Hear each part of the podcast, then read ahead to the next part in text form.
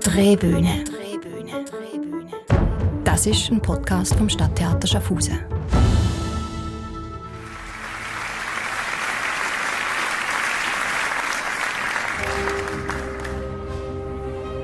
Liebe Zuhörerinnen und Zuhörer, herzlich willkommen zu einer neuen Folge unserer Drehbühne. Unsere Theatersaison ist zu Beginn des Monats zu Ende gegangen. Wir blicken zurück auf eine Saison der Ungewissheiten, der Hochs und Tiefs, des Bangens und Wartens, des endlich wieder Dürfens, des zögerlichen Neubeginns, auf eine Saison der Bescheidenheit und Dankbarkeit und mit Blick vor allem auf die letzten Monate auf wunderbar unbeschwerte und endlich wieder ganz normale Theaterabende. Für Ihren Besuch und Ihre Treue danke ich Ihnen an dieser Stelle ganz herzlich und ähm, blicke auch erfreut zurück auf die Spielplanpräsentation vom 2. Juni, an der wir bereits unseren Abonnentinnen und Abonnenten bei vollem Haus ein bisschen, ein paar Highlights der kommenden Saison nahebringen konnten und vorstellen durften. Und das wollen wir nun in diesem Podcast auch heute tun, sogar in etwas ausgebreiteter Form. Und zwar in unseren Sommerpodcasts, in unseren Abo-Podcasts, mit welchen wir Ihnen die Sommermonate mit etwas Theaterluft ausfüllen wollen, während bei uns auf dem Herrenacker der Vorhang geschlossen bleibt. In den folgenden Wochen also, genauer gesagt bis zu unserem Saisonstart im September, werde ich Ihnen in drei Folgen die verschiedenen Abonnements und Programmreihen unserer Spielzeit 2022-23 anhand von einigen ausgewählten Produktionen näher bringen. Natürlich in der Hoffnung, dass Sie, sollten Sie noch nicht Abonnent oder Abonnentin bei uns sein, von den Vorzügen eines Abonnements restlos überzeugt werden können. Aber natürlich auch, um Ihnen einen Vorgeschmack auf die verschiedenen Produktionen in der kommenden Saison zu geben, welche Sie von September bis Mai dann bei uns auf der Bühne erwarten. Heute widmen wir uns insbesondere den Dienstagsabonnements Schauspiel und Musiktheater, die ja dann, gemeinsam kombiniert, das große, aus zehn Vorstellungen bestehende gemischte Abo Schauspiel-Musiktheater bilden. In den darauf folgenden Folgen, die Mitte Juli und Mitte August erscheinen, widmen wir uns dann den Abos Gemischt und Tanz Mittwoch, Donnerstag sowie den Abonnements Kabarett und Unterhaltung Donnerstag und Samstag, Sonntag. Doch nun zur heutigen Folge und den Abos Schauspiel und Musiktheater. Der Dienstag ist in unserer Programmation ja der Tag, an dem Sie eventuell am ehesten mit den berühmt-berüchtigten Klassikern der Theaterliteratur in Berührung kommen, mit den großen Stoffen, von denen manche meinen, dass man sie unbedingt kennen muss und von denen andere sich fragen, warum sie denn nur immer wieder auf den Spielplänen der Theater Land auf Land ablanden. Was macht denn Klassiker aus? Na, wahrscheinlich am ehesten das Wesensmerkmal, dass sie irgendwann zu Klassikern wurden, indem sie immer wieder auf die Spielpläne gesetzt wurden, weil sie ein Publikum immer wieder sehen wollte. Dadurch, dass man sie immer wieder und immer wieder spielte und, das ist der besondere Punkt, immer wieder neu zu entdecken wusste. Von diesen Klassikern gibt es nun mal im Schauspiel und im Musiktheater die meisten. In der nächsten Saison etwa Der Graf von Monte Cristo, Der Richter und sein Henker, Nabucco, Die Entführung aus dem Serail, Die Zauberflöte. Dazu große Namen von Autoren und Komponisten wie Franz Kafka, Bertolt Brecht, Kurt Weil, Mozart und so weiter. Steigen wir also ein mit einem echten Klassiker des Musiktheaters, vielleicht der beliebtesten und bekanntesten Oper schlechthin, der Zauberflöte. Sie konnten bereits zu Anfang einen kurzen Ausschnitt aus der Zauberflöte hören. Sie ist bis heute die am meisten aufgeführte deutsche Oper, die wohl erfolgreichste Oper aller Zeiten. Und sie ist Land auf Land ab auf den großen und kleinen Bühnen immer wieder zu erleben. Die Uraufführung der Zauberflöte erfolgte am 30. September 1791. Sie war die letzte Oper, die Mozart schrieb, und sie war zwei Jahre nach der Französischen Revolution im Gegensatz zu manchen früheren Werken Mozarts, welche für Höfe, Mäzene und adlige Förderer geschrieben wurden, die ja den Lebensunterhalt der Komponisten damals immer wieder bestritten. Sie war ein Stück Volkstheater im besten Sinn. Die Uraufführung der Zauberflöte fand nämlich nicht etwa bei Hofe statt, sondern in einem bürgerlichen Kontext nämlich beim Theatermann Emanuel Schikaneder, der die Zauberflöte bei Mozart bestellte. Schikaneder leitete das Theater im Freihaus auf der Wieden in Wien, einem Wohn- und Geschäftskomplex in der Wiener Vorstadt. Sein Publikum war bunt gemischt. Im Parkett saßen etwa Handwerker und Kleinbürger auf groben Stühlen und von den bequemen Logen herab schaute die bessere Gesellschaft auf die Bühne. Ihnen allen sollte damals was geboten werden. Und es ist wohl dieser Publikumsmix, der auch den kindlichen, spontanen, lustvollen und bis heute aktuellen Charakter dieser Oper ausmacht. Die Lust an der Überschreitung bestehender Grenzen, die konsequente Gleichzeitigkeit von Schauspiel, Bild und Gesang, im Gegensatz zu den vielen Opern, die davor waren. Der österreichische Schriftsteller Thomas Bernhard hat dies so zusammengefasst. In der Zauberflöte ist eben alles, was Theater ist und alles, was Musik ist. Alles, was Oper ist, alles, was Schauspiel ist. Worum geht's? Die Handlung ist relativ schnell zusammengefasst. Prinz Tamino hat sich in die schöne Pamina, ihrerseits Tochter der Königin der Nacht, verliebt. Die wurde entführt und gemeinsam mit dem Vogelfänger Papageno rettet Tamino seine Angebetete aus dem Palast des Entführers des bösen Priesters Sarastro. Sarastro erkennt die wahre Liebe des jungen Paares und lässt sie ein paar Prüfungen ablegen, damit sie sich ihrer Zuneigung sicher werden. Und auch der Vogelfänger Papageno bekommt am Schluss sein Mädchen, die heißt Pamina. Am Ende hat der böse Sarastro nur noch gute Seiten, die Bösen sind tot und die jungen Leute, Tamino und Pamino sowie Papageno und Papagena, sind verliebt und glücklich. So weit, so gut. Heute, gut 230 Jahre nach der Uraufführung der Zauberflöte, stellt sich natürlich wie bei allen Klassikern die Frage, ob es möglich ist, bei aller Heldenverehrung von Mozart und dessen unsterblich gewordener Musik eine zeitgemäße, ähnlich freche und unverblümte Herangehensweise an die Zauberflöte im revolutionären und unkonventionellen Geist ihrer Uraufführung hinzubekommen. Das ist durchaus möglich, meint etwa Christoph Hagel, seines Zeichens Regisseur und Realisator von etlichen Kulturprojekten, die ohne Scheu und mit umso mehr Lust auf Neues es immer wieder schaffen, den Staub der Geschichte von den großen Stoffen wegzublasen und diese Stoffe damit neu hervorzuholen ans Licht des heutigen Tags, sie neu entdecken zu lassen und sie mit unseren Augen, den Augen von Menschen des 21. Jahrhunderts, betrachten zu lassen. Christoph Hagel hat etwa mit dem Projekt Flying Bach, welches Sie auch bereits bei uns im Stadttheater erleben konnten, Johann Sebastian Bach mit Breakdance verbunden. Jetzt widmet sich der Echo-Preisträger, Dirigent und Regisseur gemeinsam mit internationalen Gesangssolisten, einem Rapper, Hip-Hop-Tänzerinnen und Breakdancern sowie natürlich einem groß besetzten klassischen Orchester, den Berliner Symphonikern, Mozarts Zauberflöte. Denn in der Zauberflöte traf schon immer hohe Kunst auf reines Vergnügen, Volkstheater auf alte Mythen und Anspruch auf Entertainment. Jetzt prallt in seiner Produktion Zauberflöte Reloaded, Rokoko auf Street Culture und die geheiligte Hochkultur trifft auf Beats und Raps. Doch lassen wir Christoph Hagel seine Gedanken zu dieser Produktion mit eigenen Worten schildern. Die Zauberflöte ist eine geniale Kombination von Hochkultur und Popularkultur von E-Musik und man könnte fast sagen Pop. E, Hochkultur, das ist die große Welt von Pamina, von Tamino, von Sarastro. Pop, das ist die Welt von Papageno. Papageno ist ein junger Mann, anarchistisch, lebenshungrig, crazy, manchmal auch verzweifelt, ein völliger, fröhlicher Freigeist. Papageno wäre heute Hip-Hop. Deshalb haben wir seine Welt und damit einen Teil der Zauberflöte in Hip-Hop verwandelt. In Rap, in Breakdance, in Hip-Hop-Tänze, in Graffiti. Und ich glaube, damit sind wir gar nicht so weit weg von Mozart. Und wie das klingt, wenn Mozarts jahrhundertealte Musik auf Beats und Rhymes von heute trifft, das wollen wir Ihnen natürlich auch nicht länger vorenthalten. Schon zu Beginn unseres Podcasts haben Sie ein paar Takte aus Zauberflöte Reloaded gehört. Die waren noch etwas konventioneller. Nun liefern wir Ihnen den Rap von Papageno nach.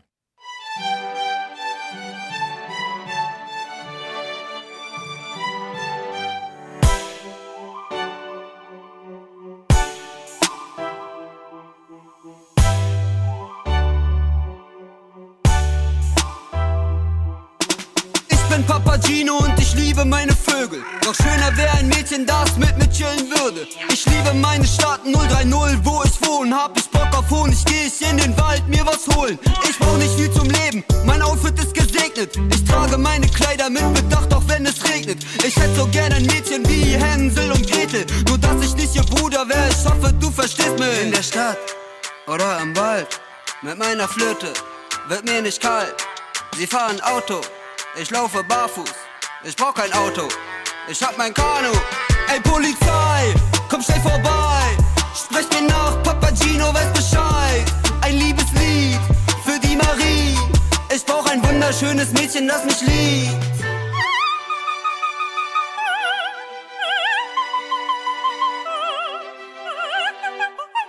Großer Dschungelmeister, von hier bis hin zum Kleisberg. Jeder kennt mich in der Hut, bin ich bekannt, werde ich gefeiert. In der Stadt sind alle cool, doch ich bin der Allercoolste. Du gehst doch in die Schule, Frauen wollen mich googeln. Ich schreibe so ein Liebeslied, damit sie sich verliebt. Doch sie ist längst nicht die erste, die das Lied zu hören kriegt. Ich glaub, sie ist die siebte, doch wer zählt schon die Siege? Ich bezahle keine Miete, ich lebe für die Liebe. In der Stadt oder im Wald, mit meiner Flöte, wird mir nicht kalt. Sie fahren Auto, ich laufe barfuß, ich brauch kein Auto, ich hab mein Kanu. Ey Polizei, komm schnell vorbei, sprech mir nach, Papagino weiß Bescheid. Ein Liebeslied für die Marie, ich brauch ein wunderschönes Mädchen, das mich liebt.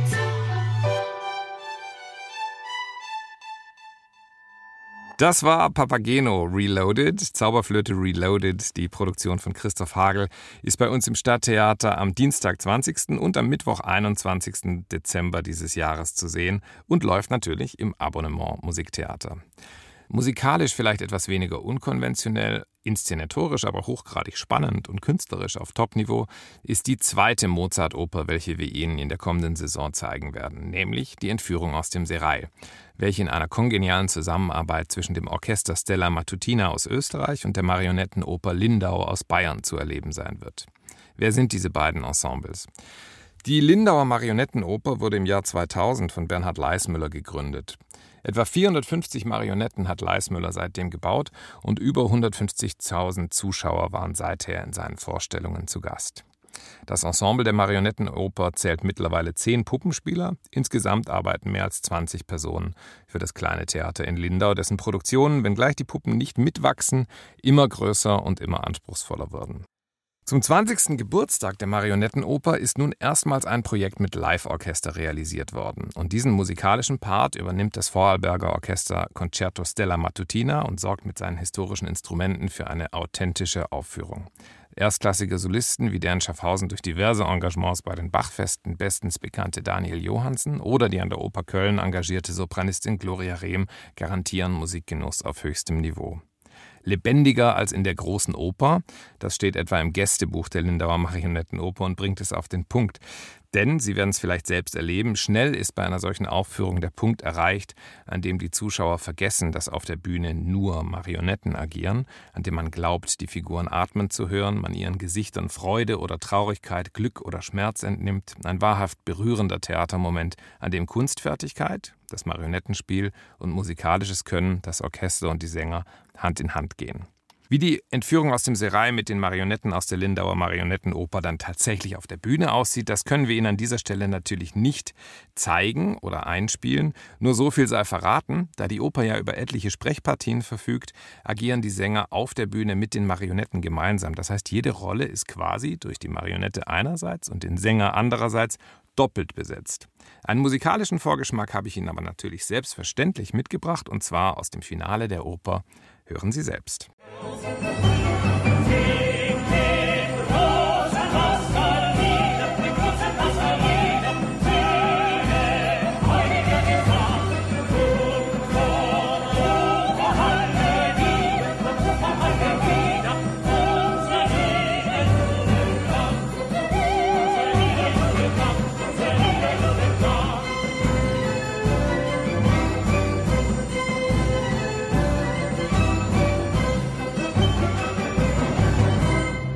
Von den beiden Mozart-Opern, die eine mit Marionetten und historischen Instrumenten im Stil der Zeit, die andere mit Rap, Hip-Hop und Video am Puls der heutigen Zeit, kommen wir zu den weiteren Werken im Abo-Musiktheater, die ich nur kurz erwähnen kann, Ihnen aber nicht weniger dringend empfehle. Es sind dies die Sieben Todsünden von Kurt Weil und Bertolt Brecht, Nabucco von Giuseppe Verdi und Dido und Aeneas von Henry Purcell. Die Sieben Todsünden war die erste Oper, welche Kurt Weil und Bertolt Brecht 1933 im Pariser Exil realisierten, und zwar im Auftrag des Théâtre des Champs-Élysées. Sie ist musikalisch ebenso vielfältig, gewagt und ungewöhnlich, wie sie wohl nur Brecht und Weil in dieser Zeit hätten schreiben können. Kurt Weil verband Brechts bissige Gesellschaftskritik mit mitreißender Musik, die an Tango, an Foxtrot und an Barbershop-Songs erinnert. Das kurze Stück handelt davon, wie eine kleinbürgerliche Familie in Amerika ihre Tochter Anna auf eine siebenjährige Reise durch alle Städte der USA schickt, um Geld zu verdienen, mit dem sich die Familie ein kleines Haus am Mississippi finanzieren will. Um zum finanziellen Erfolg zu kommen, muss Anna ihre eigenen Träume opfern und ihre Emotionen unterdrücken. Und diesem enormen Druck hält sie nicht stand und sie zerbricht in zwei Personen. Wir spielen Ihnen an dieser Stelle einen kurzen Ausschnitt aus dem Prolog ein. Meine Schwester und ich stammen aus Louisiana, wo die Wasser des Mississippi unter Monde fließen, wie Sie aus den Liedern erfahren können. Dorthin wollen wir zurückkehren, lieber heute als morgen lieber heute als morgen. Wir sind aufgebrochen vor vier Wochen, nach den großen Städten unser Glück zu versuchen. In sieben Jahren haben wir es geschafft, dann kehren wir zurück, aber lieber schon in sechs. Das war ein kurzer Ausschnitt aus dem Prolog der Sieben Todsünden von Kurt Weil und Bertolt Brecht, eingespielt vom Rundfunksymphonieorchester Leipzig unter der Leitung von Herbert Kegel. Als Anna hörten Sie Gisela May. Die Sieben Todsünden kommen Ende November 2022 in einer Inszenierung des Theaters Biel Solothurn zu uns. Die Regie führt Olivier Tambosi. Und da das Werk im Original recht kurz ist, gerade einmal etwas mehr als eine halbe Stunde, stellt sich bei diesem Werk immer die Frage, wie damit umzugehen ist. Kombiniert man das Werk mit einem anderen Stück? Wenn ja, was passt denn da überhaupt inhaltlich und musikalisch? Olivier Tambosi hat sich für eine meines Erachtens recht kluge und spannende Lösung entschieden. Er bietet uns Weil und Brecht im Doppelpack. Denn die sieben Todsünden werden gleich zweimal hintereinander erlebbar, in englischer und in deutscher Sprache, in unterschiedlichen Inszenierungen. Das ausgeklügelte Spiel mit verschiedenen Sprachen, verschiedenen Besetzungen, verschiedenen Perspektiven lässt Augen und Ohren das Werk immer wieder neu entdecken. Und die Musik Kurt Weils verdient das allemal, denn beim zweiten Mal ist sie sicherlich nicht weniger interessant als beim ersten Mal. Mit Giuseppe Verdis Oper Nabucco ist das Theater Biel Solothurn dann im Februar 2023 ein weiteres Mal bei uns zu Gast. Die Inszenierung hat hier Yves Lenoir inne. Mit seiner heute legendären Oper um Macht, Liebe, Religion und Freiheit erlangte Verdi im Alter von gerade einmal 29 Jahren im Jahr 1842 an der Mailänder Scala einen Sensationserfolg. Und mit dem berühmten Opernchor Va Pensiero Sulali Dorate schuf er natürlich den wahrscheinlich bis heute bekanntesten und berühmtesten Opernchor aller Zeiten. Nabucco basiert auf der alttestamentarischen Geschichte von der Zerstörung des ersten jüdischen Tempels im Jahr 586 v. Chr. Die Oper erzählt aber nicht nur von der grausamen Unterdrückung eines Volkes, sondern auch davon, was Machtgier und Größenwahn innerhalb einer Familie anrichten können. Den Abschluss unseres Opernreigens bildet dann im Mai 2023 Henry Purcells Dido und Aeneas. Hier besucht uns wieder einmal die bei unseren Opernfreunden bestens bekannte und beliebte Lautenkompanie Berlin unter der Leitung von Wolfgang Katschner. Worum geht es? Dido, die Königin Karthagos, hat Vater und Ehemann verloren, musste aus ihrer Heimat fliehen und in der Fremde eine neue Zuflucht suchen. Gefunden hat sie ein Stück unberührtes Land an der afrikanischen Küste. Dort errichtet die starke und kluge Frau eine blühende, reiche Stadt. Doch währt dieses Hochgefühl nur kurz, denn Dido ist auch eine getriebene, vom Schicksal verfolgte und verdammte Frau. Sie ist ein Spielball von Geistern, die dieses Schicksal lenken und sie dadurch unermüdlich in den Selbstmord treiben. Kurz vor ihrem Tod erinnert sich die karthagische Königin auf dem Scheiterhaufen an ihr gelebtes Leben und an einen kurzen Augenblick des Glücks und der Liebe. Als einen kurzen Eindruck dieses dramatischen Schluss der Oper und der wunderschönen klanglichen Qualität der Aufführung haben wir Ihnen die Arie When I'm Laid in Earth mitgebracht.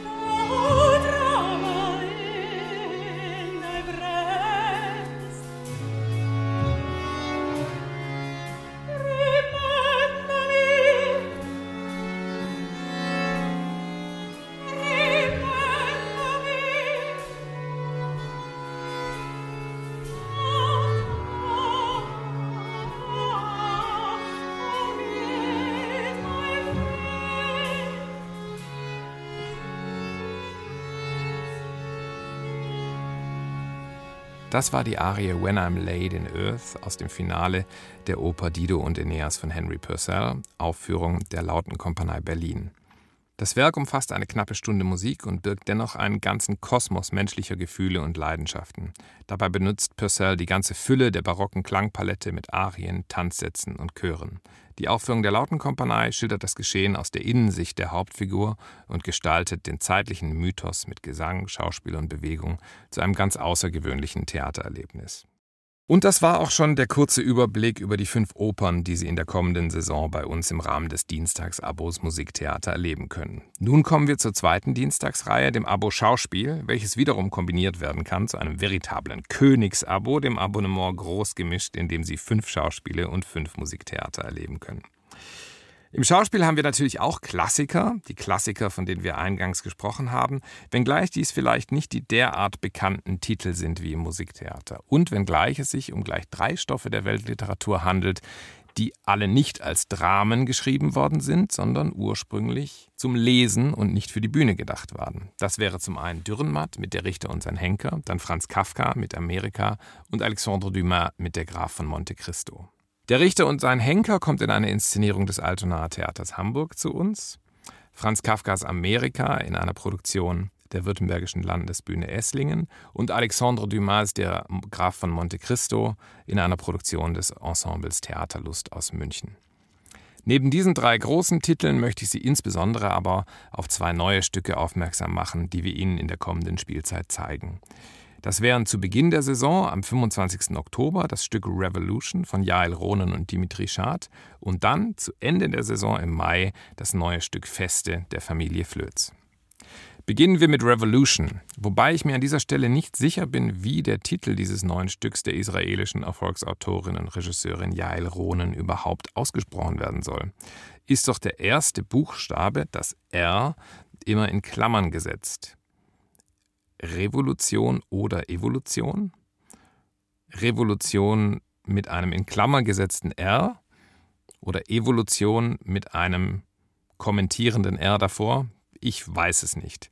Auf jeden Fall spielen Evolution und Revolution in diesem Stück mit die natürliche Weiterentwicklung der menschlichen Spezies einerseits, also die Evolution, und die Revolution, die Umkehrung des bisher Bekannten, womit bei diesem Stück insbesondere die vierte industrielle Revolution gemeint ist, Industrie 4.0.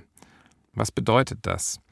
Die Industrie 4.0, die vierte industrielle Revolution, bezeichnet die intelligente Vernetzung von Maschinen und Abläufen mit Hilfe von Informations- und Kommunikationstechnologie. In der Industrie ist das die zunehmende Automatisierung, Robotisierung, Computerisierung der Abläufe und im Privaten, Sie kennen es alle, der immer weitreichendere Einsatz künstlicher Intelligenz. Immer mehr Bots, Maschinen, Algorithmen und Assistenten übernehmen unser Leben, sei es von in der Autonavigation, sei es durch die Fitnessuhr, sei es durch den intelligenten Kühlschrank oder die Vernetzung ihrer Gesundheitsdaten zu ihrer Krankenkasse. Das Stück Revolution spielt in einer kaum noch fernen, fast schon bedrohlich nahen Zukunft, nämlich im Jahr 2040, und es liefert uns folgendes Setting. Unser Leben ist mittlerweile bestimmt von Maschinen und Algorithmen. Babys werden noch vor der künstlichen Zeugung perfektioniert, um immun gegen die schlimmsten Krankheiten, Viren und alles weitere zu sein, um hyperintelligent und gewappnet zu sein für alle zu erwartenden Umweltkatastrophen und sonstige Herausforderungen lediglich eine Frage des Geldes, wie sehr man sein Kind für diese zukünftigen Herausforderungen ausstatten will. Die elektrischen Geräte bestellen sich ihren Reparaturservice selbst und der Kühlschrank warnt uns sogar vor zu ungesunder Ernährung. Über allem schaltet und waltet in jedem Haushalt die künstliche Intelligenz in Form des Assistenten Alecto, der eigentlich gar kein Assistent mehr ist, sondern uns unsere Handlungen nicht mehr nur nahelegt, sondern bereits fast schon befiehlt. Ohne künstliche Intelligenz kann keiner mehr leben. Sie sagt uns, was wir fühlen sollen, wonach uns der Sinn steht und dass es um unsere Beziehung vielleicht doch nicht ganz so gut bestellt ist, wie wir dachten. Alecto weiß alles von uns und das früher als wir selbst. Selbstverständlich ist diese künstliche Intelligenz auch Spionin des Staats, was wir wüssten, wenn wir wenigstens ein einziges Mal in unserem Leben die Nutzungsbedingungen gelesen hätten, bevor wir ihnen zugestimmt haben. Diese Zukunft im Jahr 2040, die im Stück Revolution dargelegt wird und die ich eben versucht habe zu schildern, klingt vielleicht beängstigend und dystopisch. Sie ist aber mit Blick auf den übergreifenden, allumspannenden Einsatz von künstlicher Intelligenz, die wir bereits heute haben, fast schon realistisch. Jael Ronen und Dimitri Schad beschreiben in dem Stück Revolution die Auswirkungen und Herausforderungen, die die digitale Revolution mit sich bringt und die wir bereits heute durch unser Handeln und unsere Assistenten initiieren und auslösen. Und das tun sie mit einer großen Portion schwarzen Humors und subtiler Lakonie. Sie treiben in zwölf Szenen die Entwicklungen und Folgen der technologischen Fortschritte auf die Spitze. Einerseits im privaten Kontext, da geht es um ein junges Paar, was ein Kind erwartet. Andererseits auch im Kontext von Arbeit, von Gesellschaft, von Politik. Die Fragen, mit denen Ronen und Schad uns in Revolution konfrontieren, führen direkt in den Kern eines Dilemmas, in dem wir ja bereits längst stecken. Bis zu welchem Punkt ist künstliche Intelligenz uns eine Hilfe und ab wann wird sie zur Bedrohung? Was geschieht mit all unseren Daten, die wir freiwillig oder nicht ganz so freiwillig aus der Hand geben? Ist es ein Segen, optimierend ins menschliche Erbgut eingreifen zu können, oder doch ein Fluch? Das sind theoretische Fragen, die Jael Ronen und Dimitri Schad aber in ganz praktischen Szenen lösen. Da sucht ein Paar die Hilfe eines Doktors, um das Wunschkind vor Erbkrankheiten schützen zu können, und sieht sich schließlich einem Katalog voller Angebote gegenüber, die sie ihrem Kind kaum abschlagen wollen. Hohe Intelligenz, Schutz vor Krankheiten, Anpassung an eine zunehmend lebensfeindliche Umwelt. In einer anderen Szene verlieren sich der Arzt und sein Partner in der Virtualität des Cybersex und entfremden sich dadurch, bis der eine eben schließlich gesteht, mit seinem analogen Dasein schlicht gar nichts mehr anfangen zu können, sein Gehirn in den Cyberspace laden zu wollen. Und mit von der Partie ist immer und überall die künstliche Intelligenz, im Stück heißt sie Alecto. Sie ist eine Art Alexa 2.0, die in jedem Haushalt vorhanden ist, alles weiß, bei Heißhungerattacken auch mal den Kühlschrank abschließen kann und bei vermeintlicher Gefährdungslagen Daten an die Sicherheitsbehörden weitergeben kann. Revolution kommt in einer Produktion des Metropoltheaters München zu uns. Die Regie führt Jochen Schölch. Sie konnten seine Arbeit bereits sehen in der Aufführung Die Wiedervereinigung der beiden Koreas, die bei uns im März dieses Jahres zu sehen war. Und er hat ein durchweg starkes Ensemble zusammengetrommelt für diese Produktion. Das Spiel ist unverstellt, direkt und es holt dieses fiktive Jahr 2040, das gar nicht so weit weg ist, sehr nah an unsere heutige Gegenwart heran. Von der Utopie zur Dystopie an nur einem Abend. And while it fades, you try to put your finger on its spot.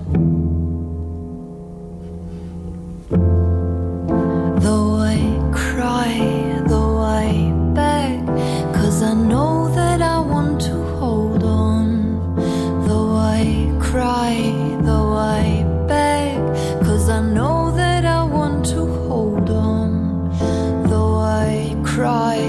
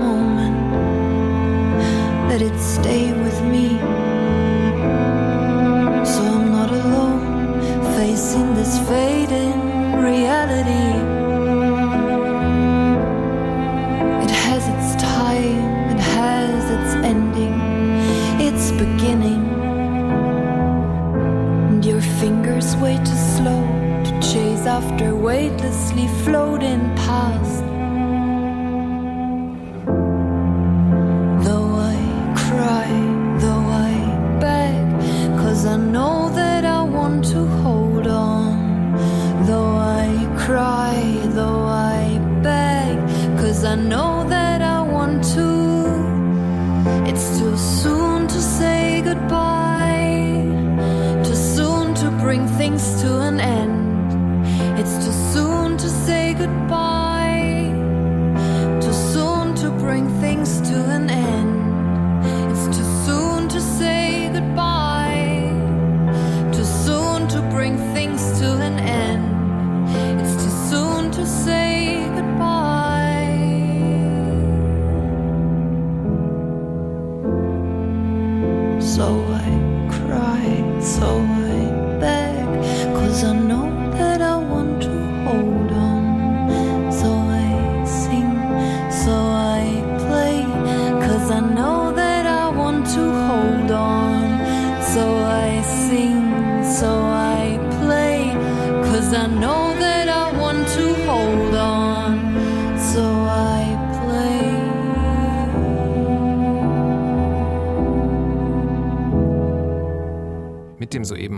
Eingespielten Song Hold On von Marlena Käthe schlagen wir die Brücke zur letzten Produktion in unserem Abonnement Schauspiel, dem Stück Feste von Familie Flöz. Das Stück handelt, ebenso wie der Song, von der Flüchtigkeit des Moments, von der Unmöglichkeit, die Gegenwart festhalten zu können, von der Unausweichlichkeit des Schicksals und von der Unausweichlichkeit der Zeit. Das sind große Themen, aber die Familie Flöz wäre nicht die Familie Flöz, wenn es ihr nicht gelingen würde, diese großen Themen anhand von sehr vielen greifbaren, realistischen und auch witzigen Szenen zu verhandeln. Sollte Ihnen das Ensemble Familie Flöz gar nichts sagen, sollten Sie dieses Ensemble noch nie auf unserer Bühne gesehen haben, kann ich Sie nur ganz, ganz herzlich dazu ermuntern, dies baldmöglichst zu tun denn es ist ihnen was entgangen. Das Ensemble war bei uns in den letzten Jahren schon mehrfach zu Gast mit verschiedenen Produktionen. Da wäre einerseits Hotel Paradiso, die wunderbar lustige Komödie über die Machenschaften im Hintergrund eines ehemals wichtigen und angesehenen Grand Hotels. Da wäre Teatro Delusio, ein Stück über das Theaterwunder und den Theatertraum erzählt aus der Perspektive von ganz vielen Figuren, die im Rahmen einer Aufführung vor und hinter der Bühne agieren da wäre Garage d'Or ein Stück über Männer und ihre Träume und ihre nicht gelebten Lebensentwürfe. Und da wären viele weitere Stücke, mit denen die Familie Flöz unser Publikum immer wieder aufs Neue zu begeistern wusste. Was zeichnet diese Kompanie aus? Sie arbeitet ohne Worte und mit Masken. Gestik und Mimik bilden hier ein Gesamtkunstwerk und immer wieder gelingt es der Familie Flöz, anhand von ganz konkreten Settings, anhand von ganz konkreten Fragestellungen, ganz konkreten Orten, ganz konkreten Situationen, Fragestellungen des Lebens, philosophische Fragen, Fragen, die uns alle betreffen, mit Humor, mit Geist und mit ganz viel Gefühl zu stellen. Nicht anders ist es in der Produktion Feste. Feste spielt an einem herrschaftlichen Haus am Meer, in dem eine Hochzeit stattfinden soll. Und während vorne die Braut sich parat macht, der Bräutigam sich bereit macht, wird hinten im Betriebshof gefeiert, geputzt, geträumt, bewacht und entsorgt, denn jede große Bühne braucht eben auch die Akteure im Hintergrund. Wir blicken einerseits auf einen großen Moment im Leben zweier oder vieler Menschen, gleichzeitig blicken wir darauf, was alles möglich und nötig ist, um diesen Moment herbeizuführen und wie schnell dieser Moment auch verfliegen kann. Feste ist ein Märchen für Erwachsene, ohne Worte, eine tragikomische Geschichte über die Jagd nach dem Glück und umgesetzt natürlich mit der charakteristischen Form des Maskentheaters. Lassen wir den Regisseur Michael Vogel selbst zu Wort kommen. Er hat in einem Interview mit dem Radio Berlin Brandenburg kurz vor der Premiere des Stücks Feste in Berlin die Ausgangssituation des Stücks wie folgt geschildert. Es gibt eine Prinzessin, die in der Weise verzaubert ist, einen recht eitlen Prinzen, einen traurigen oder unglücklichen König. Die Figuren haben wir aber ins Hier und Jetzt, also in einer reiche Villa am Meer. Und wir gucken aber nicht auf die Frontseite oder in die Villa, sondern auf den Hinterhof, also auf die dunkle Seite, wo die Angestellten, also das Fußvolk dieser reichen Menschen leben, unter anderem so eine Art Hexe, also eine eine herumziehende, eine Obdachlose, ein, ein armes Mädchen, das auch noch schwanger ist, die aber bestimmte Fähigkeiten hat, Menschen glücklich zu machen. Das ist so das Setup. Sollten Sie bereits eine Produktion der Familie Flöz erlebt haben, dann werden Sie sich an diesen Moment erinnern, wenn die Schauspieler am Ende des Stücks gemeinsam zum Applaus auf die Bühne kommen und man jedes Mal verblüfft ist, dass diese vielen Figuren, die da auf der Bühne standen, von so wenigen Darstellern verkörpert wurden. Denn das ist ja das besonders Spannende an dieser Arbeitsweise der Familie Flöz, dass ein Schauspieler immer mehrere Rollen spielt, mehrere Masken trägt, mehrere Kostüme trägt und somit eine Crew von drei Schauspielern, das ist auch bei Feste der Fall, sind nur drei Schauspieler, ein ganzes Personal von 20 bis 25 verschiedenen Darstellern, verschiedenen Figuren spielen kann.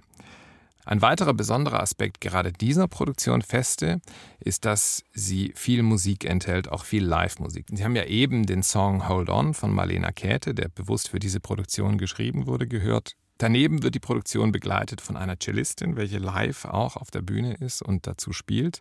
Das heißt, auch hier geht die Familie Flöz wieder neue Wege ohne aber die Charakteristik ihrer eigenen Arbeit zu verraten oder das, was sie immer wieder ausmacht und immer wieder beliebt gemacht hat beim Publikum, in Frage zu stellen. Feste ist ein wunderbares Theaterfest im wahrsten Sinne. Es berührt uns innig und äh, tief und ist gleichsam unterhaltend wie jede Produktion der Familie Flöz. Sie ist bei uns im Mai 2023 zu sehen und ich kann Ihnen jetzt schon raten, dass es sich lohnt, das Schauspielabo mit dieser Produktion abzuschließen. Das war ja auch schon, liebe Zuhörerinnen und Zuhörer, unser kurzer Überblick über die Abonnements Musiktheater und Schauspiel in der kommenden Saison. Unseren nächsten Abo-Podcast mit dem Blick auf die Abonnements Gemischt und Tanz, der erscheint am 17. Juli. Bis dahin wünsche ich Ihnen eine schöne Zeit und einen schönen Sommer. Bleiben Sie gesund und bis bald auf der Drehbühne. Drehbühne. Drehbühne. Das ist ein Podcast vom Stadttheater Schaffhausen.